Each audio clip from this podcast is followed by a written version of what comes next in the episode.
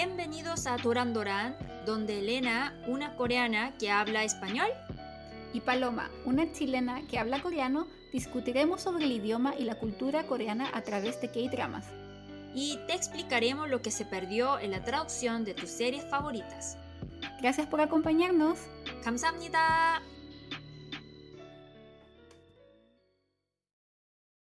Hola, hola, bienvenidos a una nueva temporada de Doran Doran. ¡Yeah! Aplausos. Por fin hemos vuelto y bueno, y por si son nuevos, nos presentamos, somos Paloma. Y Elena, muchas gracias por esperarnos todo este tiempo, ya que esta vez tardamos más en volver que veces anteriores, así que apreciamos mucho su paciencia. Sí, muchas gracias y esperamos que hayan disfrutado eh, las cositas que preparamos para que no nos echaran tanto de menos, como bueno, el live, el episodio especial y nuestros no tantos posts en Instagram, pero discúlpenos porque eh, este año he estado muy ocupado, en este fin de año. He estado Sí, muy un año ocupado. con mucho cambio, pero como nuestro podcast, estamos cada vez estamos avanzando más y más, ¿no? Sí, sí, en nuestro podcast, aunque nos demoremos, no, lo- no los olvidamos. Muchas gracias por su apoyo. Y bueno, les contamos que este podcast, este episodio en especial, lo estamos grabando en el pasado. Eh, ya que seguramente ustedes van a escuchar esto en el 2023, para nosotros todavía es el 2022. Porque hemos tenido que ser un poco estratégicas considerando todo lo ocupada que hemos estado y que también, en mi caso, Paloma, he viajado mucho. Estuve en Seattle, después estuve en Illinois, después ahora me voy a Chile. Así que se dificultaron las grabaciones. Sí, es que finales de 2022 ah, ha estado muy ocupado. Sí, ha sido súper loco, y tú también haciendo examen tras examen tras examen. Sí, tenía muchos exámenes, entonces ya como mis amigos ni me preguntaban qué estaba haciendo porque ¿qué haces? Trabajando y estudiando, trabajando y estudiando. Y ya ahora, por ahora ya terminó todo, entonces estoy un poco más así tranquila. Y Paloma, sigues ocupada, ¿no? Sí, preparando todo para mi Tenías viaje. viajes y ahora tienes otro viaje muy importante para ti, viaje a Chile.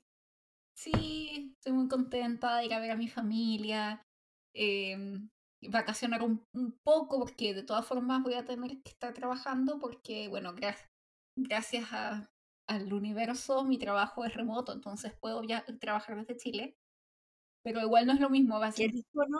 Mm. Mm, Sí, eso es rico, pero a la vez un poco me preocupa porque en Chile voy a tener más distracciones de las que tengo acá. Oh, pero Entonces, imagínate, ahí por lo menos puedes trabajar ahí trabajando y ahí tu mamá te puede servir panqueque con manjar, entonces ahí comiendo no, panqueques, ¿sí? Oni, no, imposible. Yo voy a tener que servir a mi mamá. Mi mamá no sabe cocinar nada, nada. Si ella pudiera quemar el agua, En la quemaría. Bueno, como tu mamá, pero tenía ese, Sí, es pésima. ese eh, actitud de una reina. Sí. Es, es que es que es así. Yo, eh, ella es así, como que le gusta que la atiendan. Entonces, cuando voy a Chile, soy yo la que limpia, hace aseo, soy yo la que ya. cocina. Ay, sí. Sí. Sí, entonces, sí. Eh, sí, y vamos con Travis, así con mi marido, así que contento de ver a mi familia y que estemos todos juntos, así que sí. Y voy a ir a comer K-pletos, honey, obviamente, una de mis primeras Sí, avísame que estoy muy emocionada porque ahí como había una calle que se llamaba Asunción en Patronato y pusieron nombre Seúl. Entonces ahora que, Sí, bueno, que yo muchas veces me sentía muy sola cuando estaba en Chile porque en esa época cuando yo estaba en Chile yo no era nada como un aire que sí existimos, pero no existimos, ¿entiendes? Pero ahora como yo siento como más aceptada a la sociedad chilena, entonces muy feliz. sí, porque ese es el, bueno, en Patronato está lo que podría ser el barrio coreano ahora. Bueno, pero antes era, antes de ser barrio, barrio coreano, era barrio palestino. Sí. Entonces era barrio palestino y después barrio coreano y cada vez más barrio chino. Pensé. Entonces que, pero igual que todo como cuando, cuando vamos a salir con mis amigos coreanos siempre íbamos a patronato porque obvio ahí hay todos los restaurantes coreanos. y, bueno, ahí como ya pusimos un sello. Patronato es un barrio coreano, entonces muy feliz. Sí, ahora se llama Seúl, así que muy feliz también de verlo ahí representando en Chile. Sí. Mi, segunda nación. Que me autodediqué, que yo decidí que Corea es mi segundo país, mi segundo hogar. Ah, claro, claro. Yo, yo cuando hablo contigo, yo siento que tú eres muy coreana. Muchas veces siento eso. yo también me pasa contigo, Ni, que siento que eres muy chilena muchas veces. Pero la verdad es que Chile y Corea, los dos países no son muy diferentes, de hecho. Mm. Sí. De hecho, eso. no son tan diferentes. De hecho, eso es lo que comenté el otro día con una de nuestras seguidoras en Instagram, que nos dejó un mensaje y yo le respondí y comentábamos un poco, conversamos un poquito sobre eso, de que Chile y Corea no son tan distintos. No, no. Por eso yo viví bien en Chile, porque mm, muy familiar esto. Sí. Sí, bueno, y bueno, ahora vamos a pasar a alguno de nuestros... Ajá, antes de eso, Oni, los mm. comentarios, quiero contarte una noticia que tal vez no sé si a nuestros escuchas les importará, pero a mí me importa mucho. Estoy muy feliz porque en estos momentos mi marido está instalando un bidet en nuestro baño. Oh, ya vas a tener un poto muy limpio. Exactamente. Oni, es que yo creo que si alguien vive en Corea y no se enamora de los bidets, mm no, realmente no estuvo en Corea. Si no tienes la necesidad de después tener un bidet, no viviste en Corea. Obvio, y además como es invierno, entonces el bidet es muy importante porque ya ahí ya no puedo, no puedo salir del baño. es que tiene el calentamiento. limpia mi poto.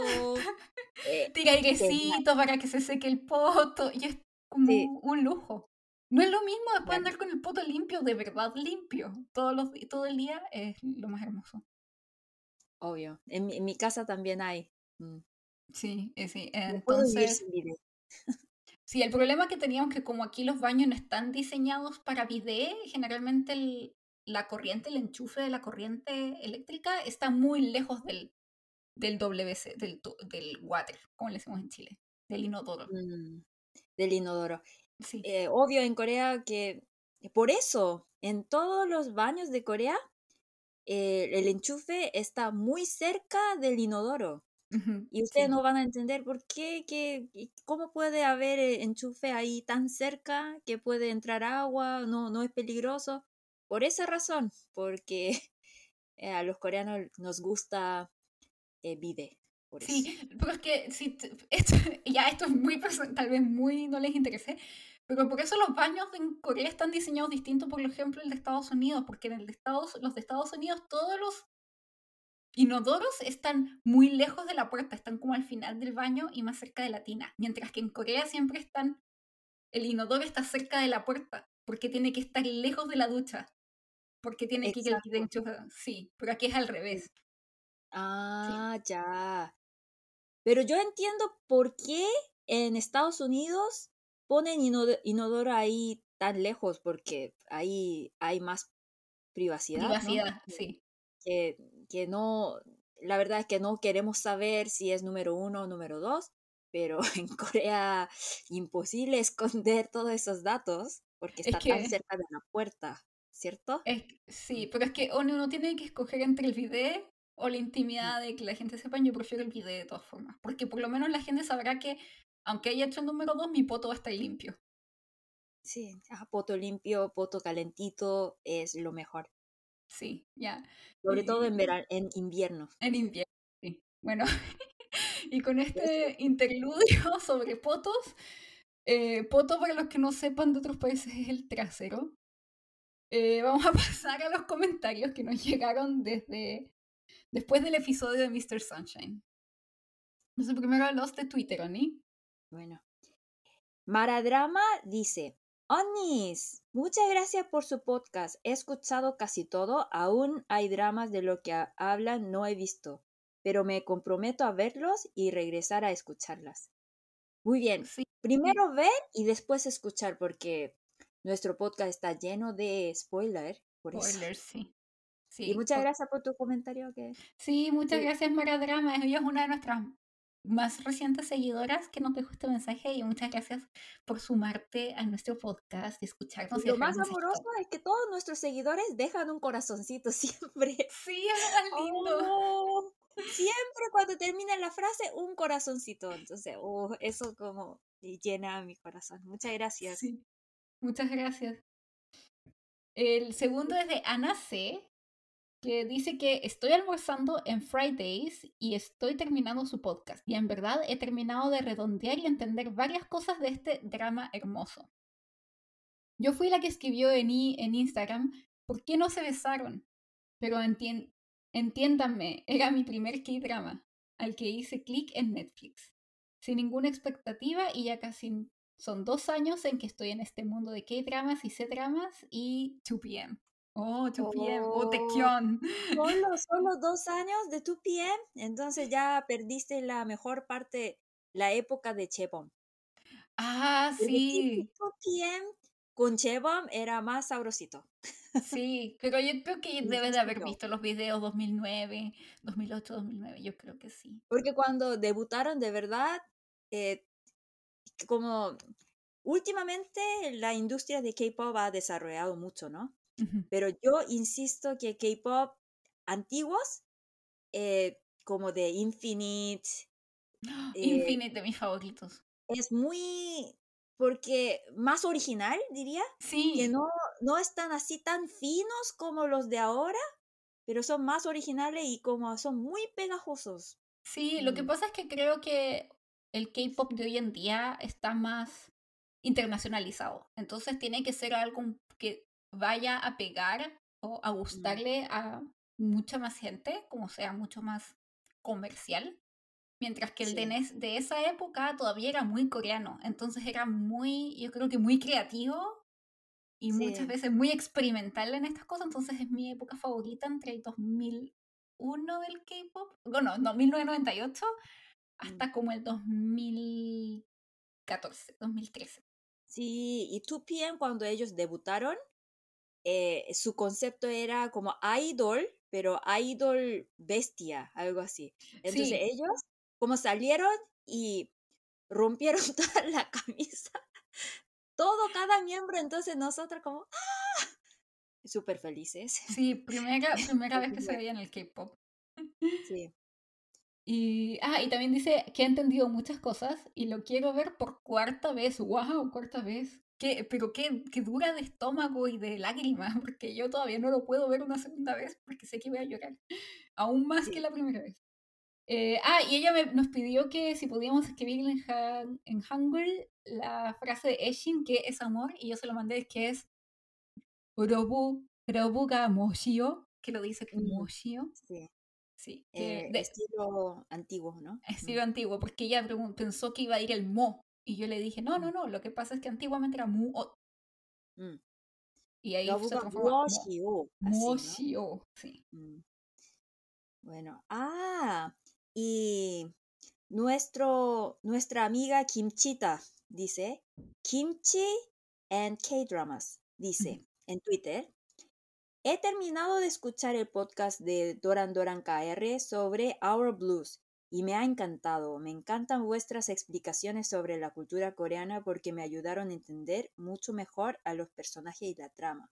Estoy deseando escuchar el próximo sobre Mr. Sunshine. Y, oh, y también dijo, como traductora me encanta la sección en la que comentáis términos y expresiones coreanas. Estoy segura de la que será muy útil para muchas compañeras. Uh, como yo también soy traductora, eh, me hace sentir muy como halagada, en serio. Sí, sí, yo también lo vi, fue como, oh, estamos ayudando a alguien, nunca lo creí con nuestros sí, como yo puedo ayudar a una traductora también. Ah, estoy muy, sí. que de verdad eh, estamos haciendo buen trabajo, Paloma. Sí, sí, parece que sí. Nosotros pensamos mucho en chisme, que tal vez estamos hablando de mucho chisme, pero nos alegra saber de que no es tan solo que se entretengan, sino que les sirva. Así que muchas gracias, Kimchi, por tu comentario. Muchas gracias. Sí. Y también llegaron muchos mensajes por Instagram. Sí. ¿Qué hay?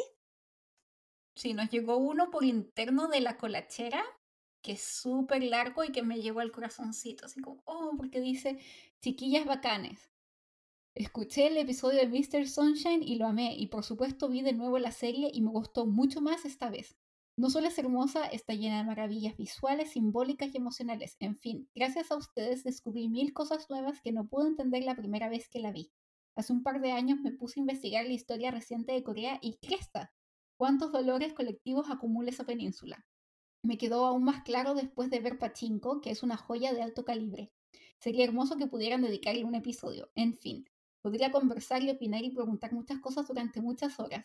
Mi marido suele decir que soy intensa, un abrazo a cada una, me encantan. Corazoncito. Ah, no, el corazoncito lo puse yo. Porque lo leí fue como, oh, qué linda. Y no, y yo creo que y le dije, como, bacán ser intensa. Acá también somos un poco intensas, ¿no? Como sabrán que lloramos en el podcast a veces. Sí. hay, dos capítulos. Sí, aguanto. Yo lloré en el metro y también otra vez en el podcast. Ah, sí. Así que sí, muchas gracias Coletera por tu lindo mensaje. Y otro mensaje de Suka. Suku. Ay, chicas, qué buen capítulo. Así, ah, Q, Ay, chicas, qué buen capítulo. Amada esta serie. Cuando supe que el actor Yu Yeon-seok era el mismo del doctor de Hospital Playlist, quedé peinada para atrás, sorprendida de lo seco. También mi favorita fue Kudo. Y siento que quedó tanto por comentar, pero entiendo que habría sido eterno y se merecen un descanso para volver con todas las pilas. Sí, ya estamos muy bien cargadas, ¿no? Como después sí, de sí. ¿cierto? Mm. Sí, descansando y con ahí debatiendo qué, qué, qué dramas o qué vamos a comentar para esta temporada. Sí, pero de verdad, como nuestros seguidores, todos terminan el mensaje con un corazoncito, ¿verdad? Sí, muchas gracias por dejarnos tantos corazoncitos. Yo también los quiero mucho. Nunca pensé, vamos a hablar de nuevo, como, nunca pensé que tanta gente, pero es que es verdad, como que nos pensábamos ya, bueno, si nos escuchan dos personas está bien. Sí, pero, de verdad llega mucho amor. Muchas gracias por sus comentarios.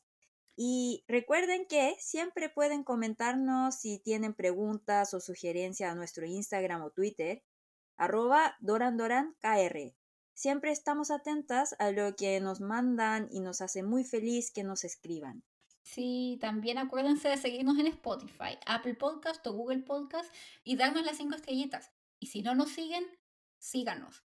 Y también si tienen amigos, eh, les pueden dar un abrazo y después cuando le estén dando un abrazo así, al oído le dicen, sí, adoran Dora en Spotify. ¿Ok? Eso parece muy parecido, pero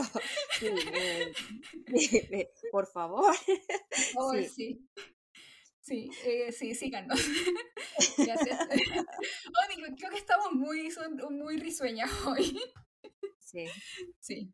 Ok, pero esta, la serie de hoy no es tan para tanta risa, pero bueno, ahora vamos a pasar a nuestra sección de la pregunta de hoy, Oni. ¿Y cuál es la pregunta de hoy? vamos a hablar de mi tema favorito, la comida. También el mío. Sí, como me gusta mucho comer. Y eh, la pregunta es, ¿por qué aparecen tantas comidas en K-drama? Sí. Esa es la pregunta. Sí, en los K-dramas siempre la gente come mucho y come de verdad. O sea, no es como eh, en las ah, series norteamericanas que comen como de mentira o como que dan un, un mordisquito así como de pollito, así como... y es muy falso como comen, pero en Corea ni comen y comen con ganas. Sí, muy, muy distinto. Y también en las escenas importantes siempre comen.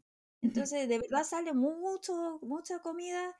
Y por eso, como por ejemplo en Instagram hay muchas cuentas que hablan de K-drama. Y siempre ellos eh, tiene un contenido a comida de K-drama, ¿no? Porque de verdad aparece mucha comida, siempre, Sí. siempre. ¿Y por qué será? Es la pregunta de hoy porque de verdad eh, eh, muchas personas me preguntaron mm, por qué. Y me, ha- me hizo pensar, mm, ¿por qué aparecerá tanta comida? Y yo creo que es porque, eh, porque para nosotros, en Corea, todavía tenemos esa cultura. Que, por ejemplo, que siempre teníamos problema con la alimentación. Por ejemplo, mi abuelita, mi abuelita mide 130. Y muchos cuando le 130 digo, "¿Qué- centímetros. Centímetros. metro treinta. 130, Sí. sí. Entonces muchas personas piensan que mi abuela tal vez tendría como una enfermedad, pero de esa época era bien común ser tan bajitos, porque de verdad no tenían alimentos, por eso. Mm.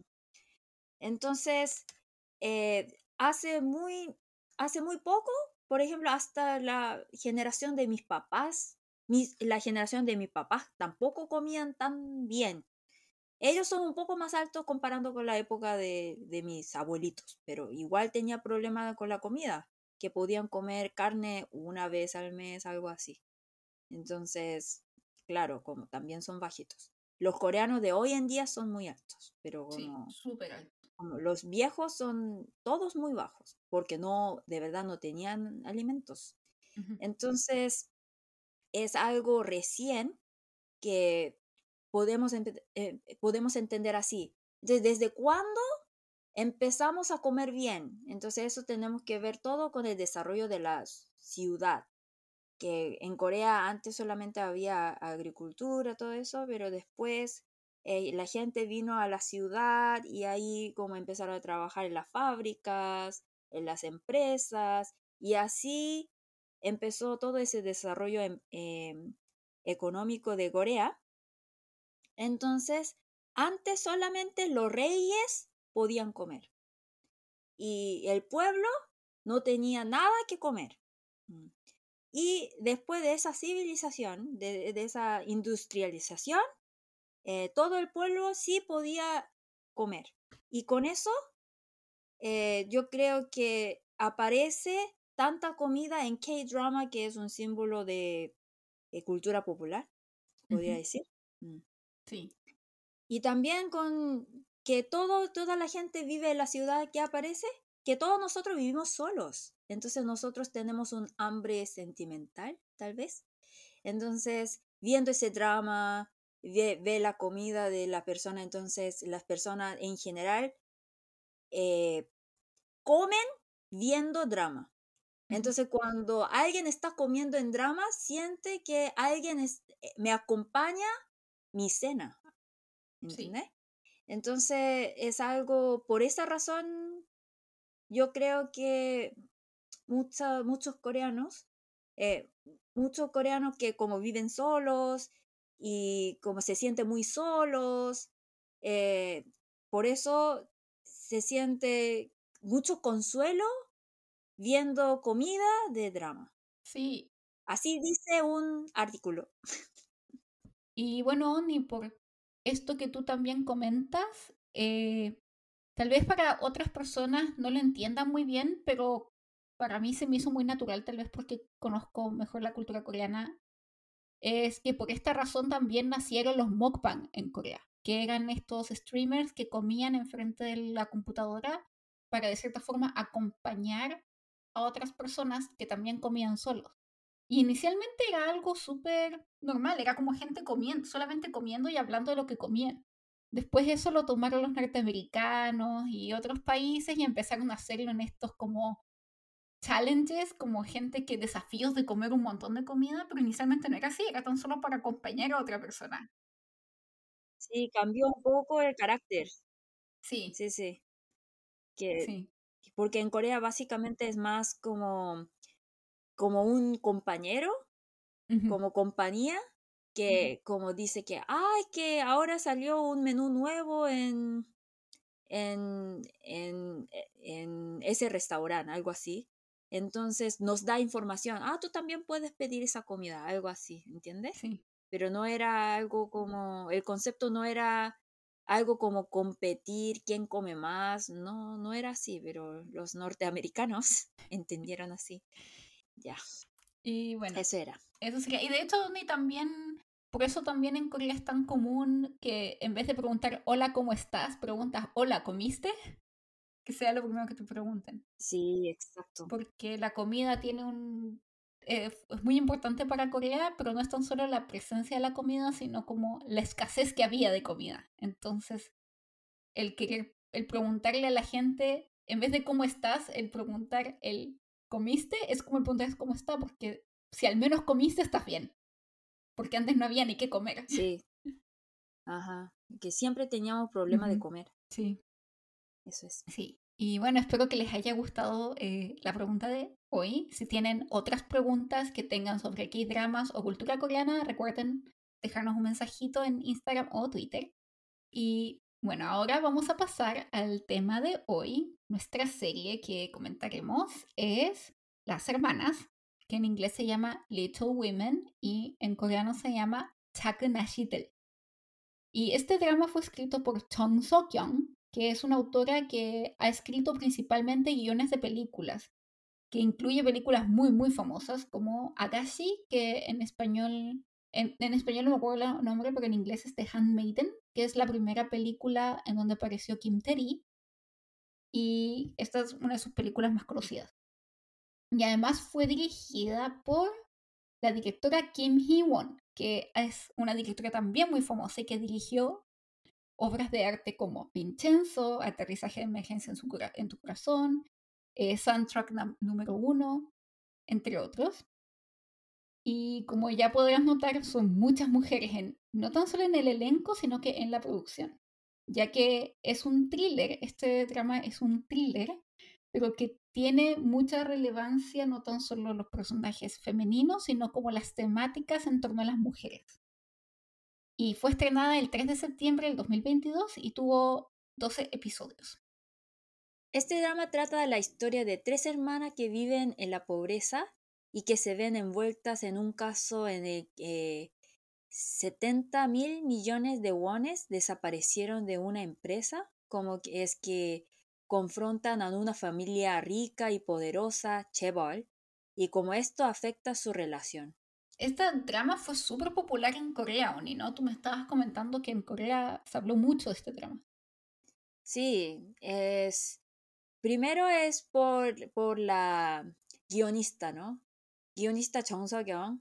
Ella es, eh, ya, ya tenía fama por sus guiones y antes, justo un poco antes, ella ganó muchísimos premios por su película con el Park Chan-wook 헤어질 결심, Decision to Live. Sí, sí. Y por eso, como solamente con eso, ya llamó la atención. Sí, Oni, y además también yo creo que a muchas personas les llamó mucho la atención el nombre del drama, porque el nombre en coreano y en inglés es Chakanashitel o Little Women, que hace referencia al libro de Luisa May Alcott, la famosa novela. Sí, Las, mujercitas. Y, porque en español no, lo cambiaron a las hermanas. Tal vez porque no hubiera ah, tanta confusión, porque a pesar de que tiene similitudes, es una historia muy distinta. Y pienso en cómo... Exacto. Sí, y pensando en los personajes, de todas formas uno puede ver paralelos entre mujercitas, y pero yo igual siempre pienso que es como, ah, pero me hace sentido que las mujercitas hayan sido así en la época actual en Corea siendo pobres. Y el primer personaje, hablando ya de los personajes, es Oh In-ju, que es interpretado por Kim Koon, la famosa Kim Koon, que es la hermana mayor y que en Mujercitas hubiera sido Megan, que ella es una contadora que creció en la pobreza y debido a ciertos eventos traumáticos en su infancia, que es que muere su hermana menor, eh, que era una, un bebé, eh, aprendió que lo más importante en la vida es el dinero ella está divorciada y sueña con casarse con alguien rico, tener un departamento, una casa propia y huir de la pobreza y tener una vida bastante normal, de hecho. Como ella, si uno piensa, ella pensaba en el dinero y querer tener dinero, pero sus aspiraciones eran bastante básicas, como que quería tener seguridad material pero nunca pensó, ni siquiera llegando como a la riqueza. Y de hecho eso se nota, avanzar. Claro, porque ella siempre habla que quiere vivir en un apartamento que con muchas luces, ¿no? Pero es porque ella siempre vivía en, en el sótano, como Panchia, que no tenía luz y la verdad es que eso, eh, ahí que tú puedes morir, mm, que, que amaneza tu seguridad. Mm. Por eso, como ella solamente quería vivir una vida segura. Sí, y como va. Sin. Y bastante normal, porque ella como que quería, cuando ya sabrán la historia, recuerden siempre spoilers en nuestros episodios. Eh, cuando obtiene el dinero, lo primero que compra son tonteras, compra helado, compra maquillaje, como que ella no aspiraba mucho además de tener un departamento, seguridad material y un abrigo de invierno que la abrigara, que fuera un buen abrigo. Que eso es un contraste con otra de las hermanas, que ya vamos a explicar. El segundo Oni es... ¿Quién es? Young. Young, interpretada por Nam Jion. La hermana del medio eh, podría ser Joe de Las Mujercitas. Es periodista, tiene una personalidad fuerte y siempre está en busca de la verdad y justicia. A pesar de haber crecido en la pobreza, se rehúsa a que el dinero dirija su vida. Vivió y se educó por varios años en la casa de su tía abuela. Sufre de alcoholismo. Sí. Este personaje es más como la justiciera, bien idealista es ella. Sí. Y Uine, interpretada por Park ji la hermana menor, Amy de Mujercitas, estudiante de secundaria en una prestigiosa escuela de artes, tiene una personalidad fría, calculadora y sueña con ser admirada por su arte. Se vuelve muy cercana a la familia de Park Jae-sang y trata de rehuir de su pasado en la pobreza. Y aquí uno puede ver el contraste también como por ejemplo con eh, Inju, que es la mayor, porque yo creo que Ine, si es que ella sí quería riqueza de verdad, y yo creo que ella sí quería reconocimiento y ser como parte de la élite. Exacto. Quería, que tenía esa ambición de ser de clase alta. De clase, sí, ella era como realmente muy ambiciosa. Y eso la lleva también a involucrarse con la familia de este político y ser muy cercana, como que casi que la adoptan como una hija más. Sí, y ahí podemos ver cómo ella, Uine, quiere huirse de su pasado, de la pobreza. Entonces, para ella, como la, para la, la pequeña, sus hermanas son personas como, para ella es como un pasado que ella quiere huir. Entonces ella siente amor y odio al mismo tiempo a sus hermanas. Y más, incluso más que odio, yo creo que la palabra coreana pudam como mucho peso porque ella ve que las hermanas hacen todo por ella y la aman mucho. Y a ella no le gusta eso, como que se siente aún más en deuda de que lo tiene que devolver y eso está en contra de sus ambiciones de querer ser parte de la élite. Sí, y yo igual lo entiendo un poco a la hermana, porque creo que ella tiene mucha mentalidad de hermana menor. Ah, sí. ¿Tú qué piensas? Sí, mientras que Inju es muy la hermana mayor porque ella quiere el dinero más que nada para proteger a la gente que quiere. Mientras que la hermana menor como que no tiene a nadie a quien proteger, entonces ella quiere todo para ella. Y yo creo que también por eso se hace tan amiga de eh, Hyorin, ¿era su nombre? Sí. Porque siente que ella sí la tiene que proteger, que es lo que ella nunca había sentido, porque ella siempre era la protegida. Sí, ella rechaza esa protección. Mm. Como los pequeños son rebeldes siempre, yo veo eso. Hay gente que eh, vi algunos comentarios de gente que odiaba mucho a la hermana menor y yo no la odio tanto como que la entiendo, en el sentido de que la entiendo desde ser hermana menor. Eh, no, yo creo que en Corea, por lo menos lo que he visto, que todos los personajes no son como ángeles, ¿no? Y muestra muy bien la realidad porque nadie es completamente buena, pero tampoco completamente mala. Hasta la, la, la más, ¿cómo podría decir? Sí. Villana. Eh, es una persona bastante entendible. Sí, ¿no? sí, sí. Mm. Sí, de hecho, eh, por ejemplo, la hermana mayor y Inju es muy ingenua, encuentro yo, porque que tal vez me da un poco de rabia porque era un poco tonta. Por algo también se mete en este lío, ¿o no crees, Oni? Eh, por eso es realista, yo creo, porque una, ella no es inteligente. Eh, es un poco tonta, pero una persona tonta con, como valiente eh, cambia la situación, que tiene poder. Eso nos muestra. Es muy decidida a mí también. A mí también me gustó. Y bueno, otro personaje muy importante también es el de eh, Chue Il, que es interpretado por Wee Ha-jun, que es este misterioso hombre que trabaja para Park Che-sang, que es este político, pero sus alianzas son, nunca son claras, porque al, al, final su única alianza es como si sí mismo y el dinero. Y él lo dice, como lo único que le interesa es el dinero. Y que de cierta forma se, eh, se, se junta con Inju para obtener este dinero ilícito entre los dos, hacer un equipo. Pero incluso así ni siquiera se sabe si se... Si, Inju ni siquiera sí sabe si es que ella puede confiar realmente en él. Porque nunca está claro. Sí, es misterioso. Es muy misterioso. Sí, me gusta su personaje, es interesante. Sí. Y Huesok, interpretada por Kim Mi-suk. Oh, la amo. Yo también. Tía abuela de las hermanas que después de divorciarse comenzó a invertir en el mercado inmobiliario, por lo que es sumamente adinerada. Sí, me encanta. Claro, como ella es la historia de los ricos, de los nuevos ricos de Corea. que en Corea es muy importante que como es un país muy chiquito, que no tenemos un territorio muy chiquito, entonces, eh, la forma de ganar dinero es inmobiliario. Sí, y en especial en esa época, o sea, como ella dice en algún momento en la serie, o alguien dice, creo que Incheon, no me acuerdo, pero si hubieras vivido en los 50, los años 60 y alguien te dice compra un pedazo de tierra en Gangnam, o sea, todo el mundo hubiera ido a comprar un pedazo de tierra en Gangnam, porque esos son los millonarios de hoy en día. Y lo que me encanta de ella es que es súper decidida y que tiene, no sé si tiene una frase, pero yo básicamente interpreté su vida así, me encanta, que fue cuando que ella se divorció, ella tenía dos opciones, o convertirse en una divorciada o ser millonaria. Y escogió ser millonaria. Y es como, sí. tía, usted luchadora. Exactamente, tía, la quiero mucho, le entendió todo. Sí. Y ahora vamos a hablar de la familia adinerada de Park Jae-sang.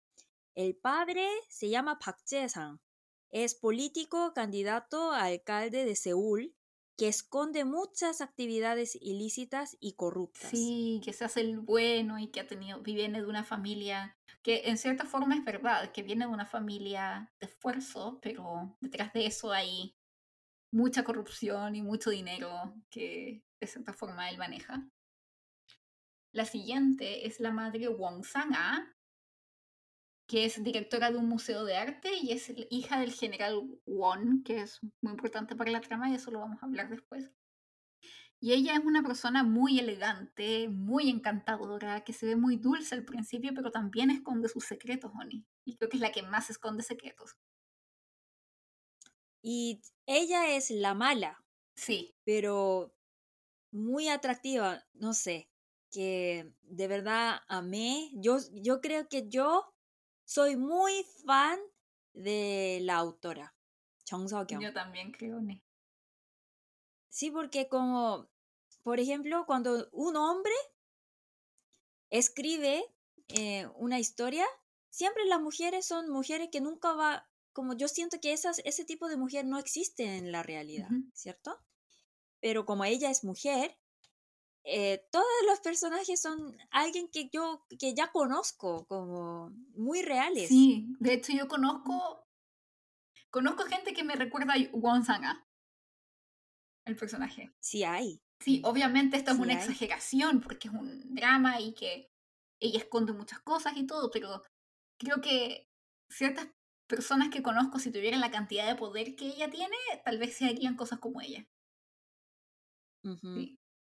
Y bueno, el padre es Park Jae-sang, el político, y la madre es Won Sang-a, su esposa, y tiene solamente una hija.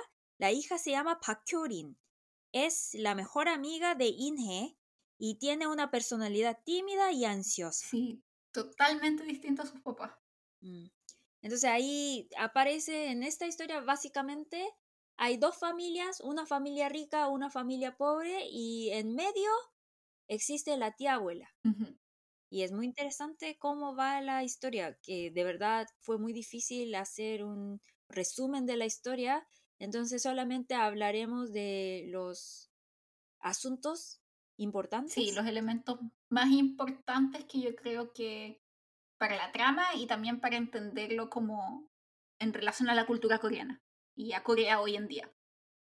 Sí Es que últimamente hablamos que dos dramas que han sido muy populares en Corea es esta, Las Hermanas, uh y otro, 재벌집 막내 En español, ¿cómo se llaman? Eh, eh, en, en, inglés el nombre es Born Rich, en e, Reborn Rich. Sí, en español no sé el nombre, pero es básicamente el, el hijo más joven de una familia Chebol y es la que, en la que actúa son Jung-ki, que está ahora al aire, de hecho, en donde él. Yo creo que la conocen. Es la de Son Jung-ki, que está ahora a fines de año 2022, principios del 2023 al aire. Y que va, y va a ser definitivamente un episodio de esta temporada, así que no se, no se lo pierdan. Y sí, que es, estas, estos, estas dos dramas son muy popular, eh, son muy populares en Corea y el tema principal de esos dos dramas es dinero, ton. De verdad aparece esa palabra ton muchísimas veces. Yo creo que una persona que no sabe nada de coreano, por lo menos aprende esa palabra, ton, porque lo menciona demasiado. Y eh, tenemos que hablar de eso, que ¿Por qué la economía de Corea está yendo muy bien? ¿Y por qué en un país capitalista como Corea habla tanto de dinero? ¿Por qué será? Eh, yo creo que porque mientras más rico se ha ido haciendo Corea, ya esto aparte de los análisis, más rico se ha ido haciendo Corea, más grandes se han, se han ido haciendo las diferencias entre las clases sociales y en especial en un país tan pequeño en donde gente muy rica, no es como ejemplo en Chile que las clases sociales están súper divididas. En Corea yo creo que porque el país se desarrolló tan rápido, es muy fácil que las clases sociales estén como más mezcladas, por así decirlo, o sea, tener en una misma clase. Sí, mezcladas, porque por, por ejemplo, yo creo que en Chile que los muy millonarios, los muy ricos solamente se ven en la tele, yo Exactamente y nunca tienen la oportunidad de ver cómo es la vida de ellos, pero en Corea sí se ve. Sí, y, y sí, entonces es muy fácil, por ejemplo, que en una clase en la universidad haya o en un colegio haya chicos muy pobres y otros muy ricos y entonces eso da más para comparaciones y más envidia y más problemas sociales de ese tipo. Claro, porque por ejemplo, si yo nunca tuve la oportunidad de ver cómo es la vida de Chebol, entonces ni siento envidia. Pero ahora, eh, en Corea pasa muchas veces eso, que tu compañera que, que está al lado de ti, como lleva una vida muy diferente y como lo ves. Y claro, que ahí empieza la envidia y por qué que somos compañeros y por qué tenemos vida tan diferente y ahí empieza toda la competencia. Y, también, Oni, me pregunto si particularmente ahora, este año, han habido tantas series sobre el dinero, es porque estamos empezando, eh, o sea, como que la recesión y la están bastante fuerte también en Corea. Exacto, porque es económica.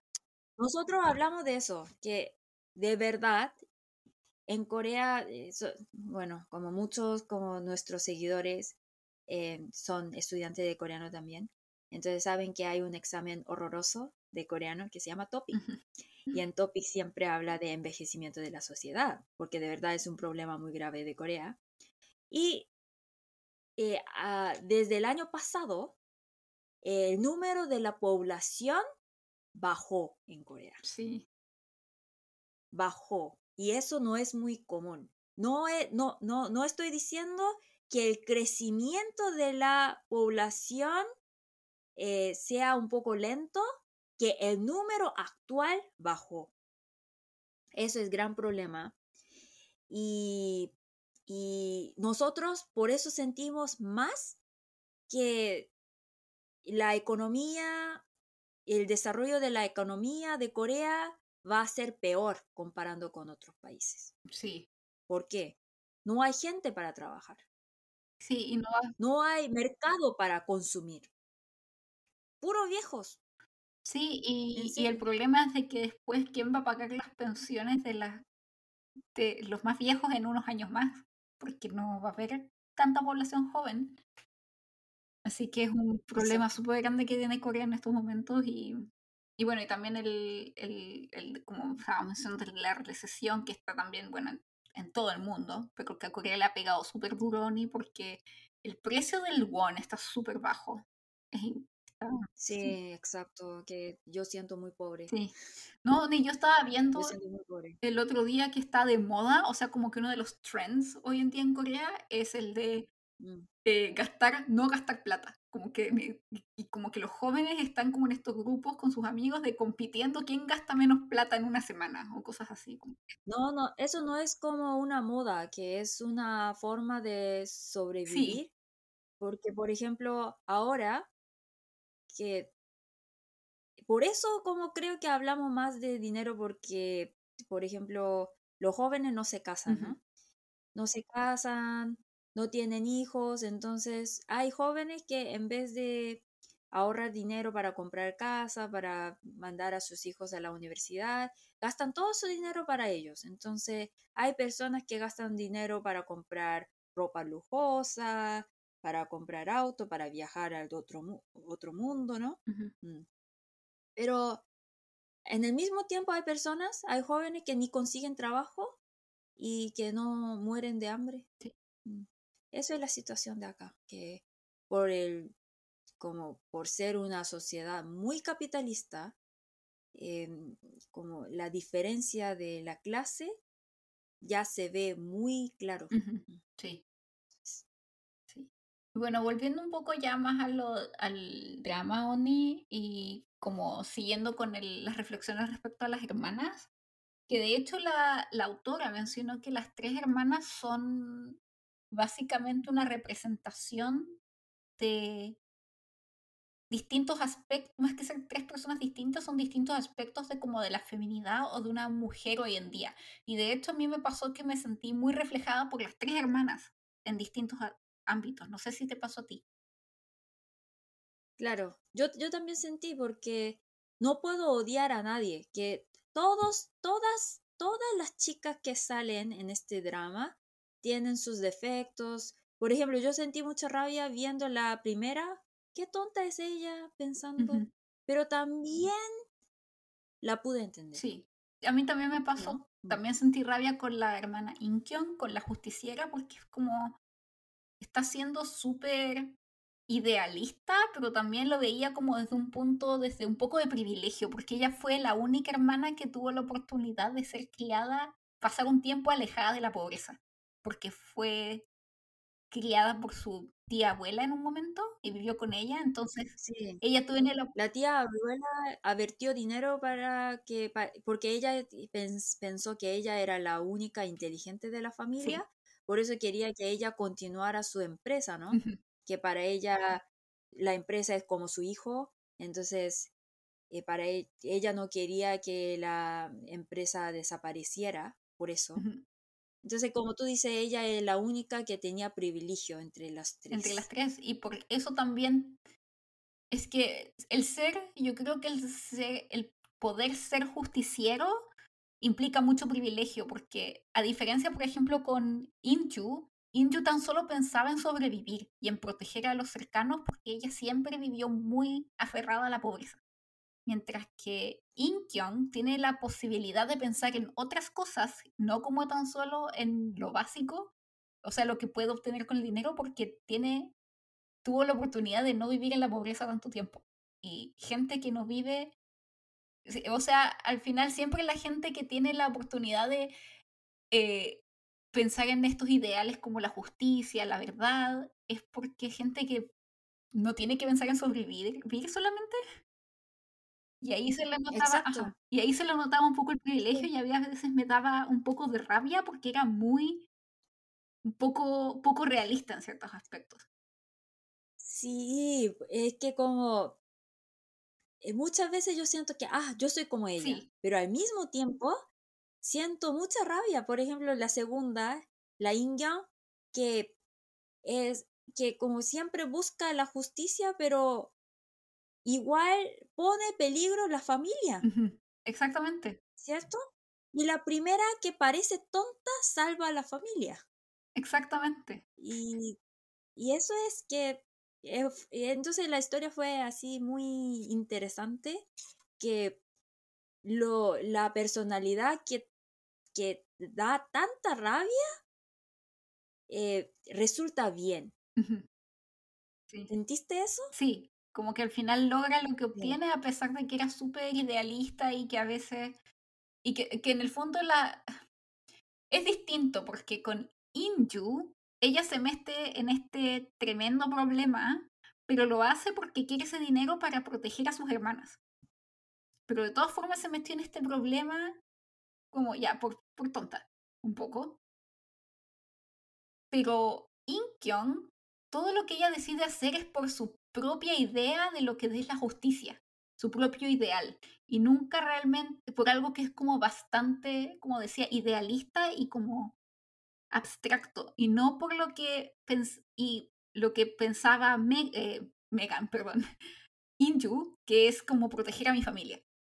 Entonces me daba rabia porque era tan como que no pensaba en lo que realmente le podía pasar a sus hermanas y es que ella seguía como este ideal que es mucho más individualista en el fondo porque es como de un ideal que ella tenía de justicia. Claro. Y bueno, y la otra hermana también me sentía reflejada en algunos momentos con Inge, porque también quiero ser reconocida por lo que hago y también quiero obtener como cierta, no sé si elite, pero que ser como lo que ella decía, recibir amor por, no tan solo por ser yo, porque ella, para ella como hermana menor le dicen al momento a Hyorin, para mí es natural recibir amor porque mis hermanas me dan amor porque soy yo, o sea, como que no es normal que todo el mundo tenga amor así, pero ella quería hacer amor que se merecía, de cierta forma, porque ella tenía como cierto valor para la sociedad. Y yo creo que todos queremos eso, ¿o no? Claro. Y yo creo que ella, la Inge, era la más inteligente de las tres hermanas, de hecho. Sí, porque ella es la que salva al final. Es la que lo salva y es la que en, en un momento tú no sabes como para dónde va la micro con ella, como decimos en Chile, como que no sabes cuáles son sus alianzas, no sabes si realmente está con la familia de San o está con sus hermanas, pero después te das cuenta al final de todo que estaba con sus hermanas. Pero que y, ella... Y me sorprendí mucho como cuando yo pensé que ella es la, la, más inteligente de todas las hermanas, es cuando Sanga, la loca, la encerró. Porque ella, Sanga, la, la encerró y ella imaginaba como que ella tuviera miedo, ¿no? Pero ella estaba súper tranquila. Sí, porque ella era súper... Al final, Inge era súper manipuladora, pero sabía cómo manipular a la gente eh, bien, o sea, porque logró manipular también a Park San para ella obtener lo que quería, pero en el fondo también no tan solo lo hizo para obtener lo que quería, sino también de cierta forma proteger a sus hermanas. Porque al final, como tú dices, si no hubiera sido así de manipuladora con la familia de Pactesan, no hubiera podido proteger a sus hermanas. Sí. De ahí podemos ver el hilo entre el drama y la novela Las Mujercitas. En, Oni, eh, tú leíste Mujercitas, ¿verdad? Yo creo que todos hemos leído Mujercitas, ¿o no? Sí leí Mujercitas, claro. Yo lo leí en español también. Ajá, mira tú, yo lo leí en español. Cuando era pequeña. Y, y sí, creo que el paralelo de las hermanas es súper notorio. Como que, bueno, Amy es la pintora que quiere prestigio y quería vivir en un, como en la elite. Yo era la hermana que era como más eh, la cool. y que ciertamente tenía como estos ideales de cómo debía ser la feminidad en su caso. Y Megan era la que quería una vida segura y normal con un marido. Y que se nota acá, pero es mucho más como lo que mencionaba antes, como cómo hubieran sido realmente si hubieran sido coreanas con la realidad coreana en la actualidad. Por eso me hace sentido de que, por ejemplo, Incheon sea alcohólica, considerando por lo que tuvo que pasar y por el tipo de cosas por las que, las que, por las que, o sea, por el tipo de vivencias que tuvo que pasar y por el tipo de cosas que ella sabe por su trabajo. Y sí, que yo, a mí me gustó mucho este drama porque es drama, pero al mismo tiempo es como leer un texto, un libro literario. No solamente puedo ver esa, ese hilo, puedo encontrar ese hilo entre las mujercitas, eh, también ese lleno de simbolismo, ¿no? Los zapatos rojos. Sí, los zapatos rojos. Súper importante. Tenemos que, ahora tenemos que mencionar un poco las novedades, novedades no, las nuevas noticias en Corea, en la sociedad coreana, que no sé si ustedes han escuchado sobre esa, sobre el escándalo de Cosmopolitan en Corea. Ah, sí. ¿Has visto? Sí, lo vi, Oni, que es es que me pareció desfachatado, porque es como, ¿cómo no pueden entender que no pueden tomar esto para comercializar zapatos o algo? Eh, para la gente que no sepa, eh, hace poco la revista Cosmopolitan subió unas imágenes de, para vender zapatos de mujeres poniéndose zapatos, pero en posiciones bastante extrañas y que de hecho hacen referencia al problema de las molcas, que son estas cámaras secretas que ponen hombres en los baños o que graban, por ejemplo, a las mujeres por debajo de la escalera y después lo suben como contenido pornográfico en Internet y que es un problema grave en Corea, que ya lo hemos hablado en otros episodios. Y esos ángulos obviamente nos hace pensar en esos mulkas. Sí. Porque no son ángulos muy normales. Sí, es como desde abajo, los zapatos vistos como desde abajo, donde se puede ver como desde una escalera, o como en el baño, que es donde generalmente disponen las molcas. Entonces, sí, me pareció... Y eso es que ustedes no entienden, como los extranjeros no entienden por qué en Corea o en Japón es tan grande ese mercado de molca, ¿no? Y que yo creo que básicamente los dos países son los más consumidores del molca. Y el problema es ese, que la cosificación es muy grave acá. Sí que, por ejemplo, cuando ve pornografía, eh, pornografía, yo muchas veces cuando veo pornografía de Estados Unidos o de otros países veo que la pornografía de otros extranjeras son mucho más sanas, porque ahí las mujeres por lo menos puedo ver el deseo de la mujer, no solamente del hombre, pero de Corea o de, de Japón, no. Y las mujeres aparecen personas que no tienen sentido, como, como una muñeca. Sí, es como, eh un, como un ser sin sentimientos ni nada. Ajá.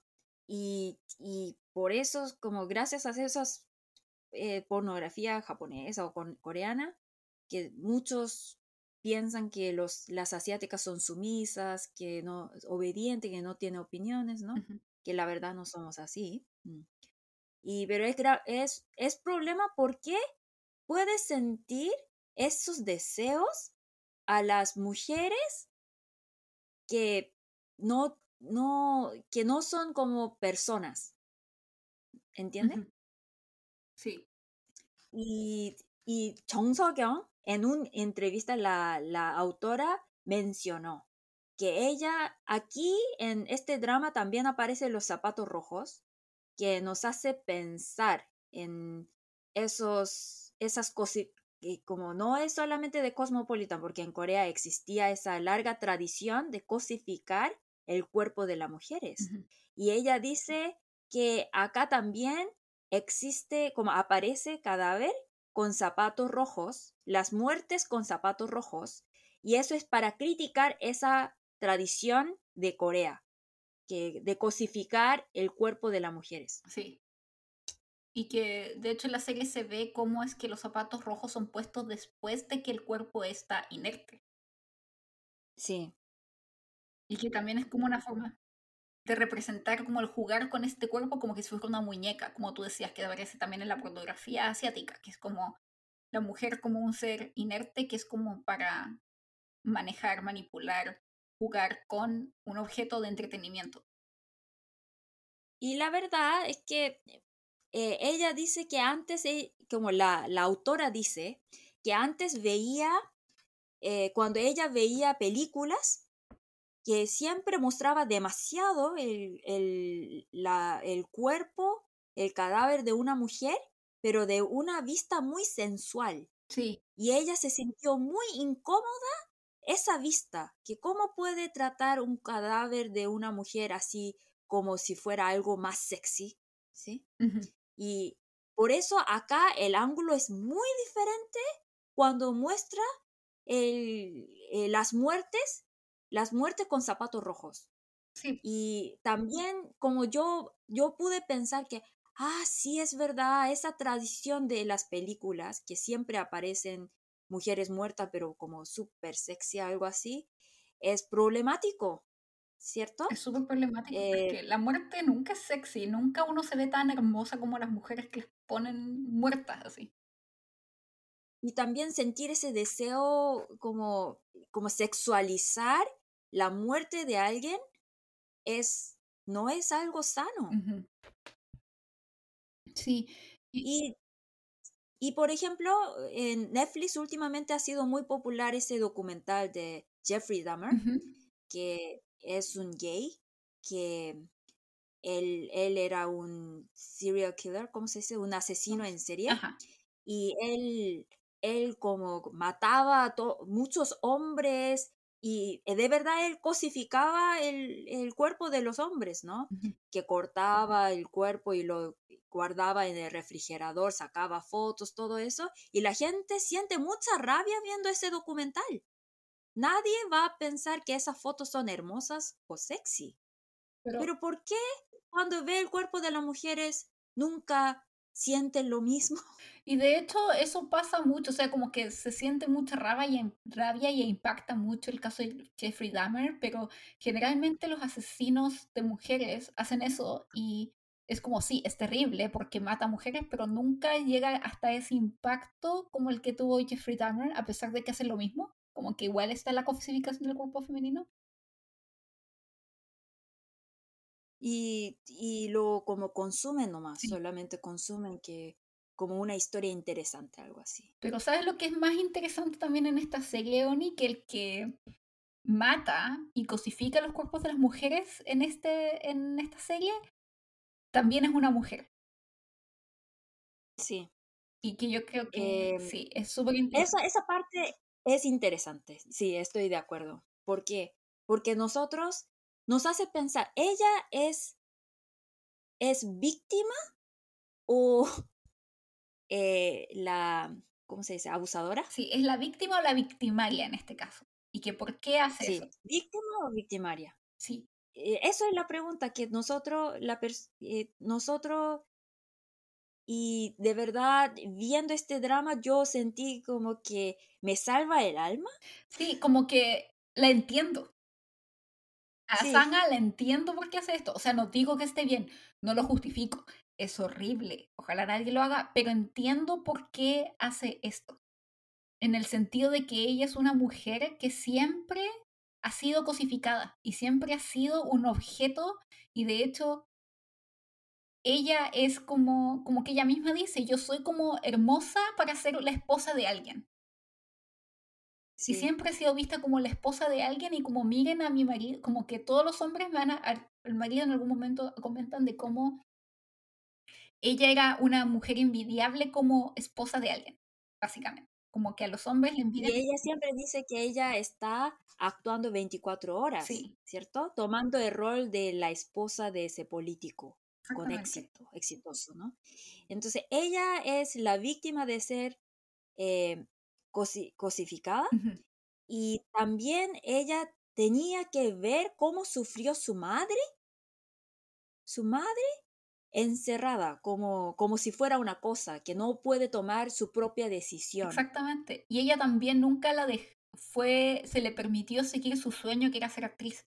porque se le esperaba también que hiciera como que al final cumplir el rol en la vida de alguien más, como lo que pasó con su madre. Sí. Y, ella para vengar, vengar a la sociedad, eh, y ella, como a todas las víctimas, ponen zapatos rojos. Pero no es tan solo. Como igual a su mamá. Sí, y pero no es tan solo eso, es como todo lo que pasa antes de que le ponga los zapatos rojos, porque básicamente lo que ella hace es que ella utiliza como entretención a todo a otras mujeres. Como ella ha sido utilizada como objeto. Entonces ella pone toda esta muestra en escena y en el fondo tú puedes ver que ella sí tiene un alma de artista. Porque es esto de crear como estas historias, escoger sus personajes, manipularlos hasta el momento de jugar con ellos y después matarlas. en esta forma que es súper artística también, pero y que es un símbolo de, como estábamos hablando hasta ahora, de esta objetivización de las mujeres. Y ella como venganza objetiviza a mujeres también. Sí. Pero no es tan solo como venganza, sino que también es como un statement. Es como... Por eso también ganó un premio de arte, o sea... Está haciendo también una... No tan solo una... O sea, no es tan solo el que ella lo hace por intención, sino que también está haciendo como... Está mostrando un problema de la sociedad a través de lo que está haciendo. Y que por eso es un personaje súper interesante ella. Sí. Y sí, y ella, ella, entonces ella dice que la que actuó se, se llama Om Ji-won. Sí. Om Ji-won es que interpreta Won Sang-a, la loca, y ella dijo que, ah, yo, yo tomé este rol, aunque no sea como la protagonista principal, pero como la persona más interesante de la serie. Es que es verdad, o sea, como que la serie gira en torno a ella, o sea, yo creo que ella es más protagonista tal vez que las hermanas de cierta forma, porque sin ella no habría nada de la serie y todo eso en torno a ella es, aunque uno no lo sepa en un principio, es wow, sí. Bueno, y, y sí, que eh, no solamente cita las, las mujercitas, ¿no? Sí, esta serie. Eh, también cita la historia de Barba Azul. Sí, esta serie también está basada, no tan solo en mujercitas, sino que en la historia de Charles Perrault, que es Barba Azul Y, no sé si sabrán la historia, pero un poco de contexto para los que no conozcan esta historia, que también es una historia clásica de infantil y que es un asesino serial que mata a mujeres y que se casa con las mujeres, con sus esposas, después las mata y las guarda como en un sótano. Y bueno, en esta historia, una hermana, eh, una, o sea, son dos hermanas, si no me equivoco, y la de, mi hermana menor se termina casando con Barba Azul y en algún momento Barba Azul va de viaje, le pasa las llaves de la casa y le dice, no veas no entres al sótano o algo así, y ella entra al sótano porque curiosa, y ahí se encuentra con los cuerpos de, su, de las víctimas anteriores, y después de eso logra ser rescatada por su hermana, por su otra hermana y por sus hermanos, y logran engañar a Barba Azul para que la rescaten. Mm. Eh, y bueno, y también estas, estas, estas eh, esta historia tiene como ese elemento, Oni, que es como la curiosidad de las mujeres, es mala. Sí, la curiosidad mata el gato. Exactamente, como que un problema con las mujeres es su curiosidad y eso está mal. Y que también... Ah, pero tú también eres muy curiosa, ¿verdad? Sí, Yo obvio. muero, de verdad, como, cuéntame, cuenta, cuenta. Ay, sí. Y de hecho que yo creo que también sale en la historia, en la historia de, de las hermanas, porque eh, Inju de cierta forma también se mete en este problema por curioso y por querer saber un poco más de lo que le pasó a su amiga.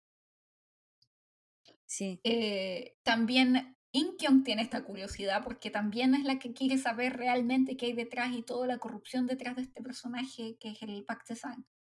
Eh, Inge también es curiosa porque se quiere, se mete en esta, se adentra en esta familia y quiere descubrir todos los secretos de esta familia millonaria y quiere ser parte de eso de ella de una forma que es bastante demasiado cercana y que puede ser peligrosa y también es por curiosidad. Entonces, como que vuelve todo arriesga su vida para solucionar sus dudas, ¿no? Exactamente, sí. Entonces, como esta historia siempre de la curiosidad femenina es mala. Se mete en problemas. Bueno, somos malas. Somos malas. Malas, pero buenas. Sí. Que el chisme odia el chisme. El chisme, chisme. Sí. Y, y, tú también, bueno, que tú eres la, la literata de nosotras, eh, Barba Azul. ¿Qué otros paralelos ves tú también como con Barba Azul? Con la historia de Barba Azul en, en con las hermanas, la historia de las hermanas. Mm, eh, mujer encerrada. Sí. Mm. Mujeres encerradas. Es que yo recuerdo que antes veía, veía una... Eh, ¿Has leído esa, esa, esa novela que se llama Jane Eyre? No, no la leí, pero sí sé de qué se trata.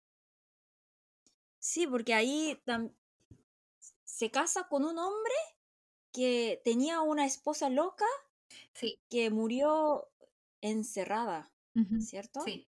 Yo creo que una mujer encerrada, eh, hay varias versiones en muchas novelas en literatura y ahí también yo creo que como la primera versión vendría de ese barba azul, ¿no? Sí, porque la, y sí. Porque la hermana también la encierra, Barba Azul la encierra en una torre antes de que se supone que le iba a matar. Sí, algo... Y yo creo que la barba azul sí sabía que iba a abrir. Porque las mujeres, todas sus ex esposas murieron. Entonces, para morir, eh, da la llave, para matar a la esposa, da la llave y otra vez la abre y la mata, ¿no? Sí. Es algo que, no sé, yo creo que siempre aparecía esas mujeres encerradas y eso es como para para criticar que porque muchas mujeres, sobre todo mujeres inteligentes, inteligentes o valientes, eh, morían en un cuarto encerrado. Sí, y el otro paralelo, Oni, también en, es que en Barba Azul y también en esta serie es que la hermana menor es la que salva a las otras hermanas. Sí. Y que yo creo que tiene que ver un poco con lo que hablábamos antes al principio, de que la, imagen de la hermana menor es como la imagen de la hermana más libre, como la que tiene menos que cuidar, pero a la vez menos que menos responsabilidad. menos responsabilidad, pero a la vez por eso mismo decide como que tiene las mayores posibilidades de salvar a las otras hermanas. Sí, exacto. Y, y, eh, eso que, por ejemplo, por eso dicen, por eso creo que son, dicen que son clásicos, porque eh, todavía nos haces pensar mucho en el siglo XXI. Sí, ¿cierto? Son, ajá, son historias como universales, que yo creo que se aplican a todas las culturas y que, y que mm. son súper, siempre eh, como presentes, a pesar de que los años pasen, como que todavía se ven las mismas temáticas, tan solo que disfrazadas de otra forma. Y Oni, mencionando de nuevo lo esto de las mujeres malas, o las mujeres que son curiosas, son como malas o comenten algo malo, también me hace pensar... Malas y atractivas. Malas, sí, me hace pensar mucho en la tía abuela, que ella dice en algún momento que para una mujer como ser poderosa o ser eh, fuerte o ser como ella en el fondo, tiene que ser mala, tiene que ser básicamente un criminal. Sí, pero ella tampoco era como tan mala, ¿no? Ella dice que la mujer tiene que ser malas, pero yo sentí que no, que las mujeres no deben sacrificarse tanto, que tiene que ser eh, ella misma, como no, no como tomar el rol como de esposa de alguien así, ¿no? Sí, pero a mí también me hizo pensar cuando ella dijo eso de que básicamente las mujeres como exitosas o tienen que ser básicamente criminales o estar dispuestas a ser criminales, tiene que ver, no es como que literalmente sean criminales, pero tiene que ver también con un poco más ser mujeres que van en contra de las reglas y ser mujeres que van en contra de lo que la sociedad espera de ellas, como tú dices, el sacrificarse tanto, y no, sino que hacer como cosas que tal vez no es lo común para las mujeres. Como estar dispuesta a ensuciarse las manos. No necesariamente literalmente cometiendo crímenes, pero sí en hacer cosas que, nuevamente reitero, no se espera de la mujer tradicional. En especial en Corea. Y ese, ese tipo de las mujeres son muy atractivas, veo. Sí. Por ejemplo, ¿tú conoces la, las, la youtuber más famosa de Corea? Bang Halmoni. Ah, sí, la conozco, sí. Ella también era muy luchadora porque tenía esposo que nunca, ella mantenía a su esposo, a su hijo, a sus nietos, a todo, como con su restaurante. Y ella, ella también dice eso, que ¿para qué tiene que ser bueno? No, no, no, no, no, si eres muy buena solamente vas a tener un, un esposo que te, te utiliza. Así sí, Sí, o sea, sí. Es que la tía abuela, yo creo que muchas abuelitas coreanas son así. Yo también creo, ni en especial como de esa época, que son muchas mujeres las que tuvieron que básicamente mantener sobrevivieron. sobrevivieron y tuvieron que mantener a familias después de la guerra y todo. Sí. Y también, y también como en esto relacionado está también como lo que en la serie, cómo se representa la pobreza en Corea.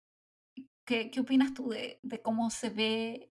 Porque estas tres hermanas son pobres, se supone, pero cuando yo vi la serie un poco me hacía como ruido en el sentido de que la hermana menor, las hermanas son con, una es contadora y la otra es periodista y no sé si hubieran sido tan pobres si hubieran tenido esos trabajos. Mm, es que yo nunca he sido tan sensible que porque muchos dicen que que los coreanos son artificiales, que siempre compran, por ejemplo, compran bolsos así de Chanel, de Louis Vuitton, que es muy caro, que, perdón, dicen eso y la verdad es que como las que llevan ese tipo de bolso no son las que son como millonarias, como una chica normal en Corea eh, llevan esos, esos bolsos, ¿no? Para mostrar que yo no soy pobre, ¿no? Pero como yo nunca he sido tan sensible con esos asuntos, yo le decía, yo no estoy de acuerdo, pero viendo esta serie me, hace, me hizo pensar, ah, tal vez sería buena observación, que porque en Corea, Corea yo creo que ahora está yendo como, como cada vez es más capitalista la sociedad coreana, entonces ya ahora hay, se divide las clases sociales más, más, más que antes. Mm.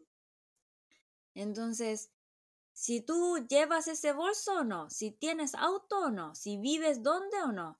Entonces, con esas informaciones, tú muestras tu clase social. Sí. Entonces, aquí habla mucho de zapatos, de, de, de abrigos, ¿no? Que eh, en invierno la pobreza se nota más y bueno, tal vez, ah, tal vez podría ser que yo como la segunda, como tengo prestigio, nunca he sido sensible con ese tema, tal vez, ¿no?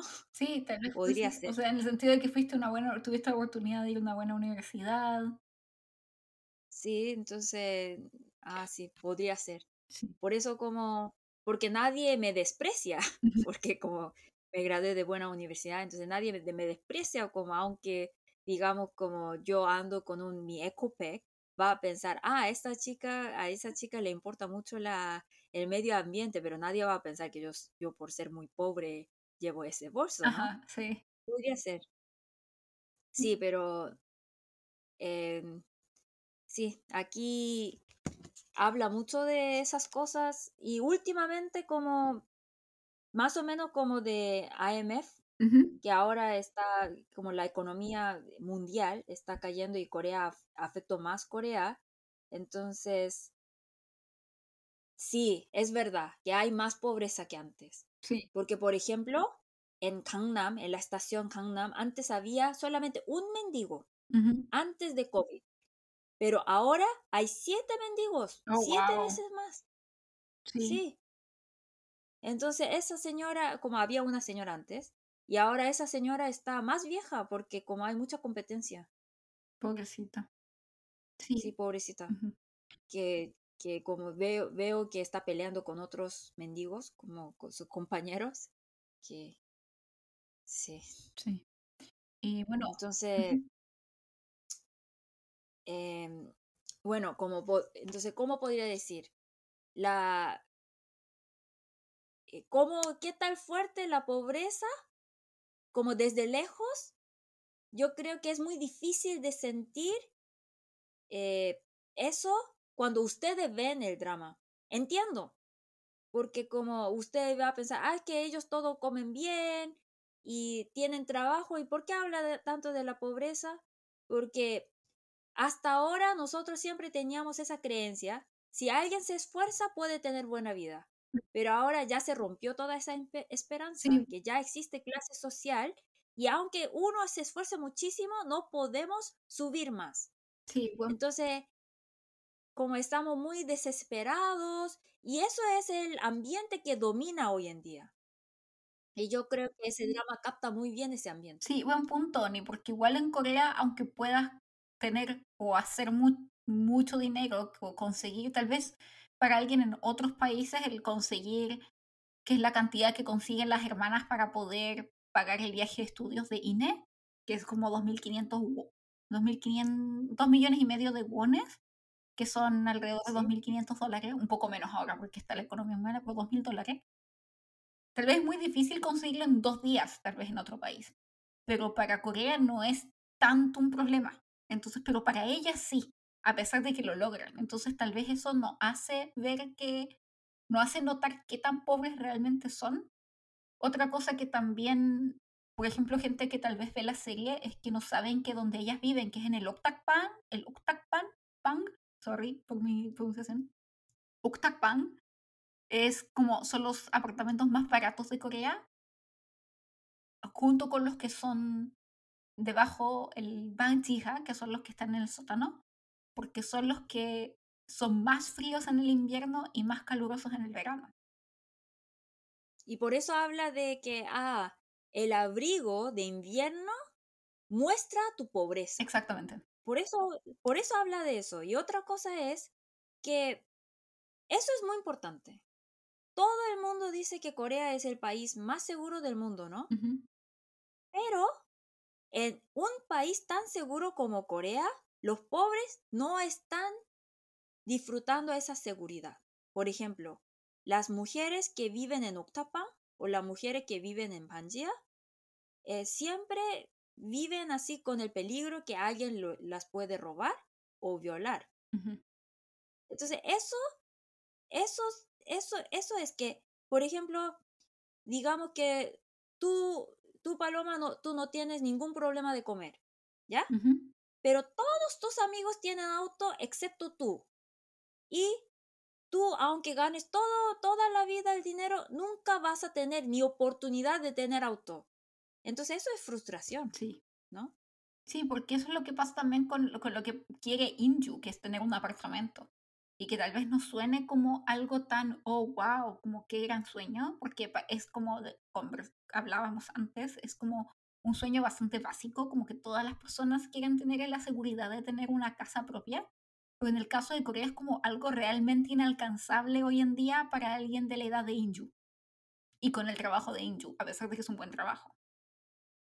No de la edad de Inju, que en general sin el apoyo de un papá rico, nadie, Sí, nadie. O sea, nadie, nadie. es que eh, por eso yo creo que ha sido muy popular este drama, porque tener apartamento es sueño de todos los coreanos. Sí.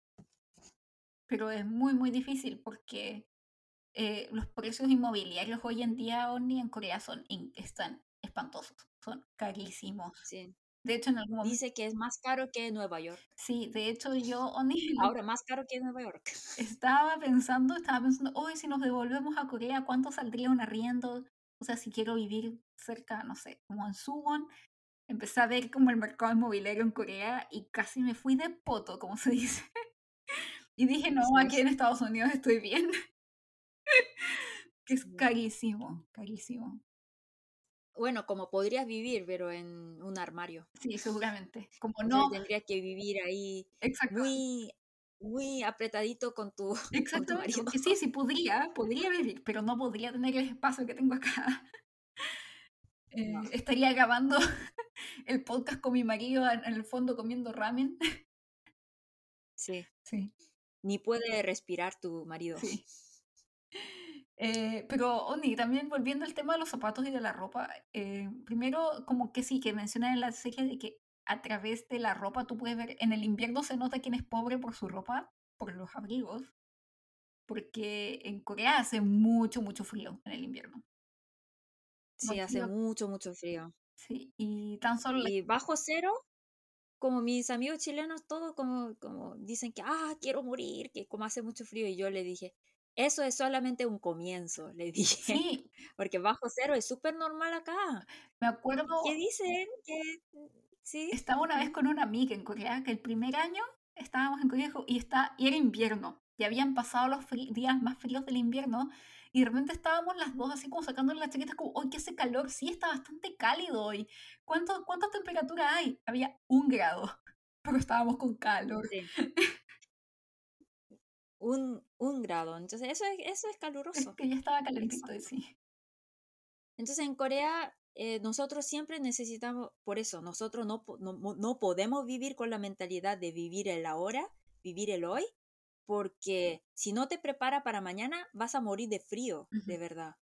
Que necesitas dinero, ahorro para pagar la calefacción. Si no, mueres. Y, y, por ejemplo, digamos que tú como compraste un abrigo como que parece bien como grueso. Sí.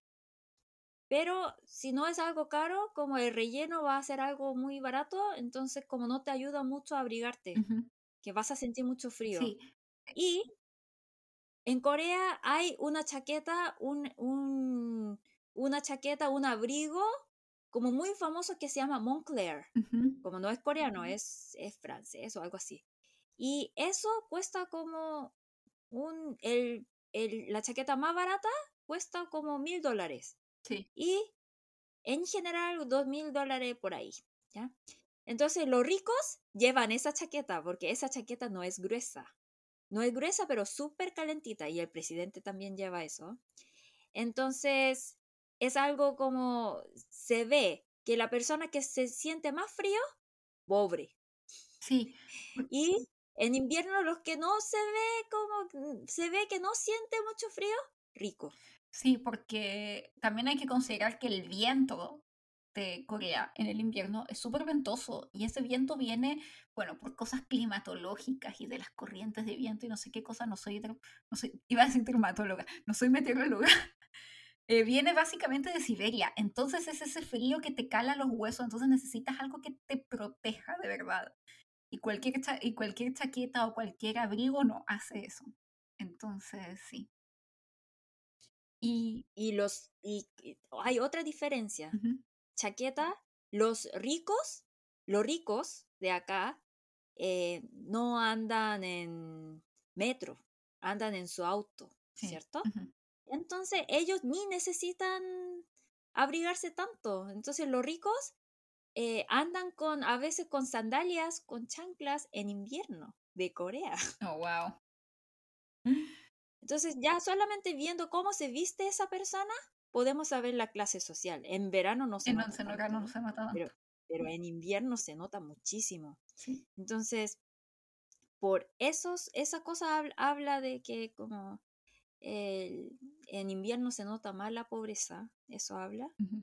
Y los zapatos, ah, También eh, los zapatos. zapatos también es un tema muy importante Es de Corea que porque ahí lo mencionan sí, como eh, uno de los personajes, el, que uno de los que primero muere, menciona la importancia de tener un buen zapato porque básicamente te puede arruinar tu salud si tienes un mal zapato. pero más que eso, eh, eso es como una, eh, tiene mucha razón, pero más que eso, en Corea como nosotros, es, eh, los zapatos tienen muchos significados acá, ¿no? Ujú. Porque, por ejemplo, como nosotros tenemos como una creencia, una superstición, que si tú regalas zapatos a tu novio, tu novio se va a ir con otra mujer. Por Sí. eso nunca regalamos zapatos al, al novio, ¿Y sabes de qué ¿sí? más me acordé también, Oni? ¿Te acuerdas de Mm, Boys Over Flowers? Namja, en que uno de los personajes femeninos le regala a, eh, a, la, a la protagonista un par de zapatos y le dice que es muy importante para las mujeres tener buenos zapatos porque te van a llevar a lugares. Tan solo los zapatos, si tienes buenos zapatos vas a tener, vas a poder ir a lugares importantes o los lugares que desees. Sí, entonces en, en Corea los zapatos son, no son como, como otras cosas, como los zapatos significa como el destino. Sí. Y sí, que como de verdad significa muchas cosas. Por ejemplo, Jin va, Jin va al ejército, ¿no? Pronto. Y ese día, cuando salió esa noticia, eh, todas las armies de Corea compraron Kumushin, Oh, wow, zapatos zapatos de goma. Sí. ¿Qué significa? Zapatos de goma en Corea. Significa que, que un amor eterno, que, que nosotros como em, ser infiel significa zapatos de goma. salió poniéndose zapatos de goma, ¿ya? Ser infiel. ¿Por qué? Por ejemplo, eh, una mujer y un hombre como eran amantes, ¿bien? Y de repente llega el esposo. Entonces, ¿qué pasa? El, el amante tiene que huirse, ¿no? Rápidamente, ¿no? Sí. Entonces, no, no tiene tiempo de como ver que- cuáles zapatos son míos. Entonces sale con cualquier zapato y los zapatos más comunes que existía antes eran zapatos de goma. Por eso dice que, ah, esa expresión es una expresión popular, eh, salió con los zapatos de goma, es eh, ser infiel, poner cu- cuernos, ¿entiendes? Sí, hoy en, Entonces, sí, no, que hoy en día, ¿qué? hoy día, hoy en día serían las chanclas esas como blancas con negro Ani, Sí, exacto. en Corea. Hoy en día, sí, como que, que eso es como un, una pirata de Adidas, Sí, esas piratas no de Adidas, Adidas. sí, que las venden en, en todos lados, en el pionito, en la convenience store. Sí, Sí. sí. Entonces, ahora es como para, para decir que yo no voy a eh, ser infiel, que solamente te voy a esperar durante un año y medio. Entonces, eh, zapatos de goma de color morado, que es símbolo de Army, eh, fue agotado en Corea. Oh, wow. Mm. Sí, eh, Entonces, zapatos significan muchas cosas en la cultura sí, y coreana. esto lo podemos ver en la serie de cuando la amiga, que es la que fallece, le regala a Inju o le dice que use sus zapatos y que Sí, le dice que ella no tiene por qué sufrir y usar zapatos baratos de cierta forma. Y es como un poco diciéndole que ella puede cambiar su destino cuando le pasa a los otros los zapatos lujosos. Por lo menos sí. yo Y sí. eso es- esa es la parte que me encanta de este drama porque hablan de esos mitos, de la creencia, de, de Corea, como de cuentos infantiles que leí de- de cuando era pequeña, ¿no? Ujú. Como, oh, me gustó mucho. Sí, sí. Y eh, sí, de hecho, no sé si tal vez el resto de las personas que vio la serie en Latinoamérica o en España habrá, o en, en el extranjero en general, haya hecho esa asociación, pero para mí cuando vi eso fue como, tal vez porque viví en Corea y conozco cómo representa lo que representativo que son los zapatos y la importancia de tener buenos zapatos en Corea, fue lo que pensé. O sea, como que los zapatos son tan importantes porque, como tú dices, te representan el destino y qué es lo que haces. Y que incluso se ve en la, en la historia de los zapatos rojos, o sea, como si te, básicamente la gente que tiene los zapatos rojos es la gente que termina muerta. Sí, también. Termina muerta y, y eso también significa que los zapatos deciden el destino. Sí. Y otro elemento súper simbólico también, Oni, es la mochila de con dinero que lleva Inju.